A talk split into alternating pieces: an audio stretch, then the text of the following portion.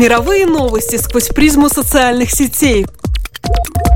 В программе «Лента событий».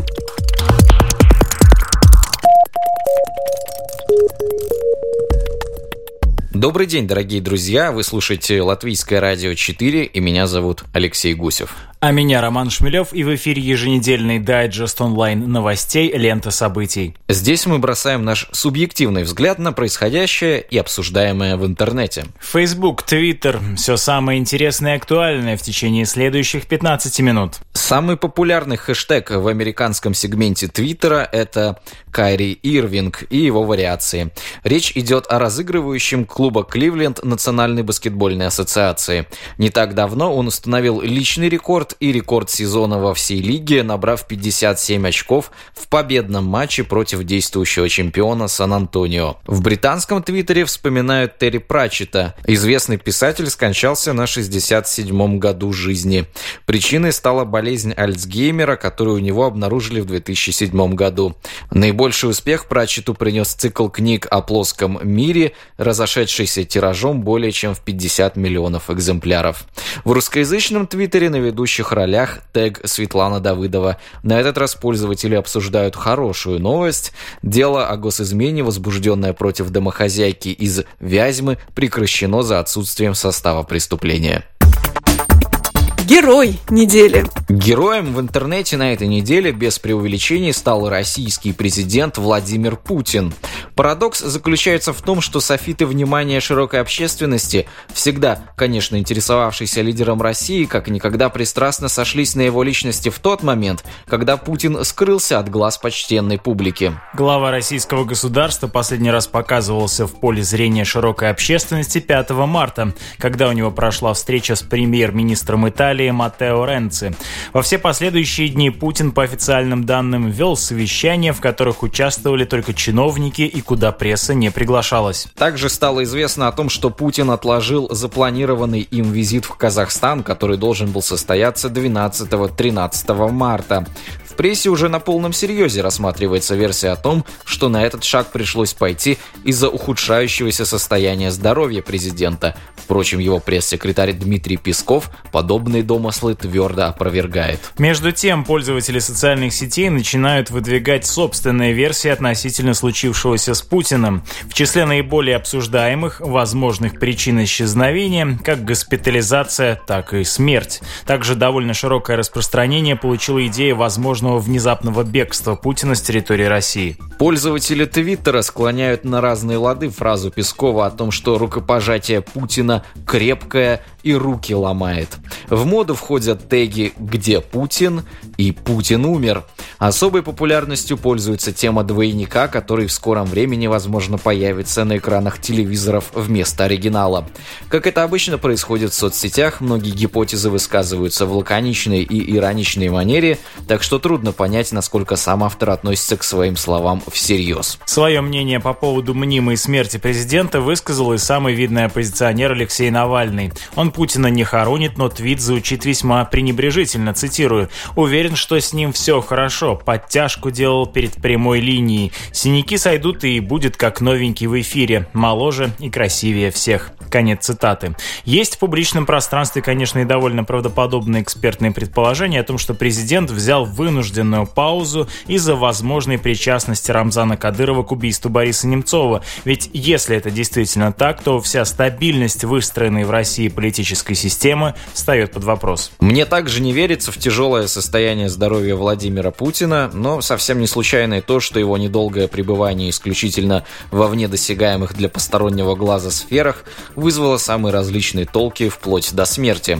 Соматическое состояние главы государства перестает быть его личным делом и становится важной составляющей актуальной политики в тот момент, когда он становится де-факто единоличным лидером, рулящим государственной машиной в ручном режиме. Примеров, лечащихся и исчезающих от посторонних взоров отцов народа можно назвать немало. Достаточно вспомнить случаи с Фиделем Кастро на Кубе или Уго Чавесом в Венесуэле. С другой стороны, в странах, где определяющую роль играют институты, а не личность, подобную ситуацию с чрезвычайной секретностью и плодящимися вокруг нее домыслами представить чрезвычайно тяжело. То есть здоровье Путина играет для его страны куда более определяющую роль, чем здоровье условной Меркель. Именно это обстоятельство в первую очередь и определяет возникновение самых невероятных теорий на просторах Твиттера и в других уголках интернета. Путин сейчас перешел в неопределенное квантовое состояние и находится вне досягаемости для внешнего наблюдателя. В этом смысле он и жив, и мертв как код Шрёдингера. Притом оба эти утверждения являются истинными одновременно. Конечно, наступит момент, когда он вернется в область нашего зрения и выйдет из состояния суперпозиции, но пока любое предположение о его судьбе может оказаться правдой. Поэтому в рамках публичного пространства сейчас все они имеют силу и значимость. Впрочем, уже 16 марта у Путина назначена встреча с президентом Киргизии Алмазбеком Атамбаевым, и после нее без пресс-конференции никак не обойтись. Так что вполне вероятно, что многие на данный момент истинные версии станут ложными совсем скоро. Хэштег недели. Под хэштегом Save the Shadow или Спаси Shadow 12 марта началась акция в Московском музее изобразительных искусств имени Пушкина. Организаторы призывают всех, кому не безразлично культурное наследие прошлых эпох, публиковать в своем инстаграме изображения или фотографии, сделанные рядом с изваяниями мифологического существа шумеров Шеду. Флешмоб стал реакцией на сообщение о том, что уничтожаются памятники древности в музеях и городах на территории подконтрольной подконтрольно исламскому государству. Напомню, что 26 февраля на канале ИГИЛ в YouTube появилось видео, изображающее, как несколько мужчин уничтожают экспонаты музея в иракском городе Масул и изваяние крылатых быков, охраняющих ворота древней Ниневии, расположенной недалеко от Масула. Нам очень печально осознавать, что в 21 веке политические и иные разногласия до сих пор решаются путем войн, заявляет представитель музея Сурия Садекова. Еще печальнее, что в результате этих войн и действий варваров новейших времен разрушаются величайшие памятники мирового культурного наследия. Мы призываем всех объединить свои усилия и выступить в поддержку нашей общей истории, благодаря которой строится будущее. Конец Конец цитаты. Культура не может существовать без каталогизации, то есть систематизируя и упорядочивая стремится описать саму себя. Социальные сети помогут каждому, мучающемуся мандельштамовской бессонницей, вспомнить тот самый список кораблей. Facebook, Twitter и Instagram выступают в качестве сакрального инструмента, необходимого для регулярного написания нашего собственного жития. Почему бы не использовать их и для документализации человеческой культуры? Что касается оценки самого явления разрушения памятников прошлого, прошлого, то сошлюсь на филолога и культуролога Евгения Жаринова, который на своей странице на Фейсбуке написал буквально следующее. Цитирую. «Человек отличается от животного именно тем, что обладает не короткой, а длинной памятью. Эта длинная память предполагает существование памяти исторической. Храм и город дали человечеству смысл, а значит историческую память, и таким образом подняли человека над природой, вознесли его над простым животным существованием. Фанатики на глазах всего мира показывают нам, что готовы возвратить возвратить нас в это животное состояние, то есть лишить человека его долгой исторической памяти. Конец цитаты. И тут мне вспоминается еще один вопиющий случай в стране, обладательницы богатейшей культуры и истории, который произошел совсем недавно. В соответствии с известной формулой, которая в свое время была озвучена одним номенклатурным писателем в адрес Бориса Пастернака «Не читал, но осуждаю», в Новосибирске митрополит Тихон осудил вагнеровского тангейзера в постановке театрального режиссера Тимофея Кулибина. Поводом к жалобе послужило утверждение в очередном оскорблении чувств верующих с ссылкой на довольно аморфный закон, которым можно при желании осудить и автора Гаврилиады. К счастью, правда, в прокуратуре нашлись здравые люди, дело закрыли, не найдя состава преступления, но вопрос в другом. Что побудило искать в постановке Вагнера упомянутое оскорбление? Позволю себе привести еще одну цитату художественного руководителя Московского художественного театра имени Чехова Олега Табакова, опубликованную на официальном сайте.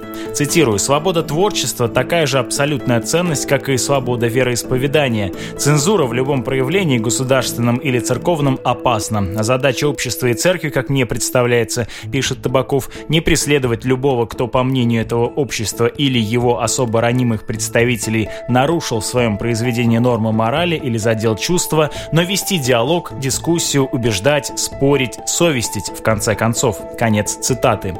Не является ли случай с Тангейзером в некотором некотором роде борьбой с культурой, которую нам демонстрируют бойцы ИГИЛ? И не потребуется ли нам в ближайшем будущем модное приложение Инстаграм для сохранения наследия Эрмитажа?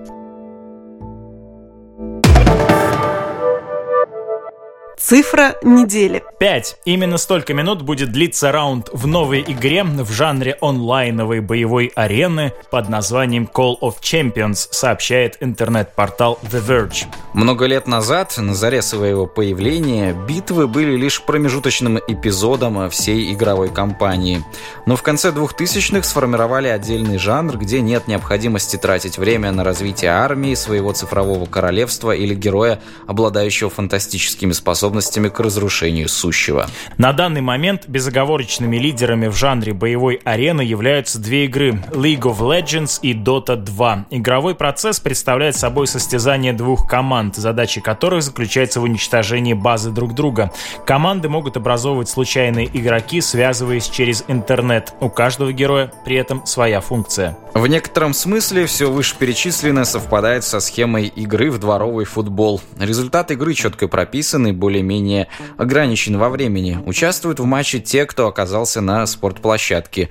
У игроков очерчена своя функция, будь ты вратарь, защитник или нападающий. Сопоставление с футболом не случайно. Увлечение упомянутыми тактическими играми давно уже превратилось в командный спорт, подразумевающий проведение мировых чемпионатов с общим призовым фондом более 10 миллионов долларов. Отдельная тема, интересная для обсуждения, появление обозревателей компьютерных матчей. С азартом азартом, присущим футбольным фанатам, геймеры следят за тем, как кто-то другой уничтожает монстров, сражается за любимую команду или комментирует происходящее на экране. Разработчики новой игры Call of Champions за счет упрощения принципов добились снижения времени, затрачиваемого на матч с 40 до 5 минут и адаптировали ее для мобильных устройств, то есть телефонов и планшетов. Почему эта новость кажется мне важной? Причина проста. Ничто не может сравниться с компьютерными играми по своей способности завладевать вниманием современных подростков на данный момент. У меня есть опасение, что анонсируемая игра полностью лишит детей, подсевших на виртуальные сражения, свободного времени. Что будет значить теперь привычная отговорка засидевшегося у компьютера ребенка? «Мам, ну еще пять минуточек». Более того, планшеты сейчас широко используются в школьном образовании, так как являются мощным средством для развития ученика. Теперь время перемены превосходит время, необходимое для очередной каточки на виртуальной арене. Никаких больше шатаний по коридору с целью уловить робкий взгляд девочки из параллельного класса. Больше никакого курева у подъезда в ближайших школам домов. О чистоте легких вашего ребенка позаботится планшет, пожирающий его внимание. Книжка, а подчас и игра в тот же футбол сейчас находятся в незавидном положении, так как не могут выдержать конкуренцию с конкретными компьютерными играми. Чтение так вообще превращается в экзальтированное времяпрепровождение. Запрещать не выход, а противопоставить нечто, что также сильно действовало бы на детское сознание, довольно сложно. Ознакомившись с беглым описанием готовящейся увидеть свет новинки, понимаешь, что она вряд ли является полноценной адаптацией моба игры для портативных устройств. Сокращенное время партии, отсутствие нейтральных юнитов или крипов на карте, упразднение артефактов, которые играют одну из ключевых ролей в деле придания геймплею разнообразия и уникальности. Все это говорит о том, что пользователю предложат до бесстыдства упрощенную версию столь успешного сейчас концепта игры. Такие моба-игры, как Dota 2 и League of Legends, сейчас являются ведущими киберспортивными дисциплинами и привлекают миллионы геймеров по всему миру из-за сбалансированной концепции концепции и совершенно иному видению компьютерной игры как таковой. В моба-игры невозможно играть в одиночку, и побеждать там в конечном итоге необходимо не искусственный интеллект, а вражескую команду героев, каждый из которых управляется человеком. Во время игры нужно принимать множество как мгновенных решений, связанных с быстрым нажатием клавиш, так и проводить тактические и стратегические построения, пытаясь предвидеть действия соперника. Противостояние всегда разворачивается на одной и той же карте, но каждая игра является уникальной. Чем больше пользователь проводит времени за игрой, тем больше ему открывается ее нюансов и особенностей механики. Именно эта вариативность и возможность бесконечного совершенствования своих умений в игре при кажущейся однообразности и образуют тот самый коктейль, который является очень затягивающим и подчас вызывает сильнейшую зависимость. Уже сейчас очевидно, что мобильная моба будет лишена этой сложности и разнообразия. Кроме того, и прокачивать скилл в ней тоже можно будет не бесконечно по объективным причинам. Тачскрин просто не в состоянии предоставить те же возможности, что мышка и клавиатура. Конечно, и на него можно будет жать с большим или меньшим умением, но вряд ли игроки на мобильных устройствах когда-то смогут походить на виртуозных пианистов, задевающих нужные клавиши с невероятной скоростью. А ведь совсем не случайно, что один из самых титулованных киберспортсменов в мире долгое время ходил в музыкальную школу. В общем, упрощенная концепция и ограниченные возможности портативных устройств вряд ли позволят мини-мобе повторить успех ее именитых предшественниц. Да и в турниры с миллионными призовыми по Call of Champions мне тоже не верится. Сейчас Facebook входит в двадцатку самых дорогих брендов мира наряду с Apple, Google и Coca-Cola. По данным Forbes, на 2014 год он находится на 18 месте. Кроме того, бренд Facebook показал самый активный рост стоимости. За год она увеличилась на 74% до более чем 23 миллиардов долларов. Подписывайтесь на наше сообщество на Фейсбуке и слушайте программу «Лента событий» на сайте латвийского радио 4 lr4.lv. А также следите за выпусками нашей программы в подкастах Apple. С вами были Алексей Гусев и Роман Шмелев. До новых встреч по ту сторону сетевого кабеля.